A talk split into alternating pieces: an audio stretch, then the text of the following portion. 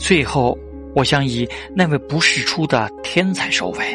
他在各种绘画技法中糅合了晚期哥特艺术的破坏性要素。他在某种无意义的无秩序中摧毁了这座巨大的恶魔逆宇宙，也就是地狱的秩序。他就是耶罗尼米斯·博斯。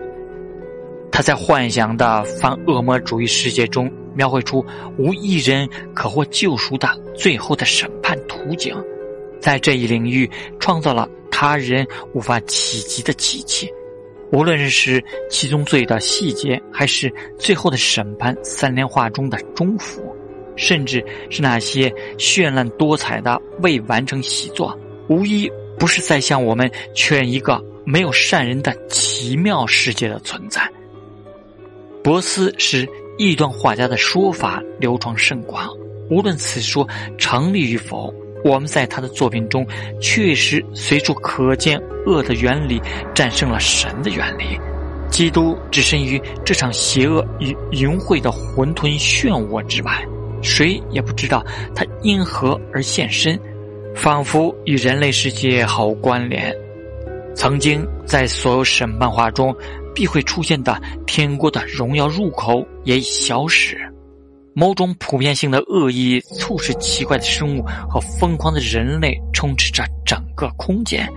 若将目光从这片拥挤喧嚣的、几无立锥之地的地狱转向天国，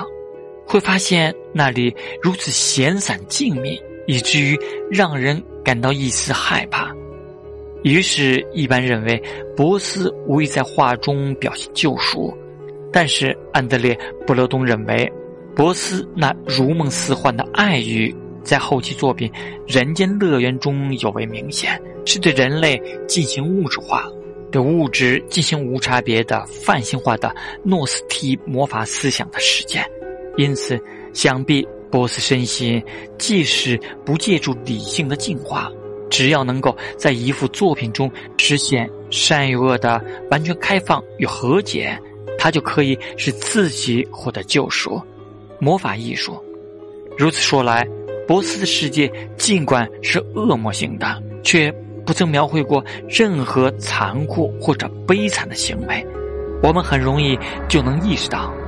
这是一种充着不可思议、纯真无邪童话氛围的世界。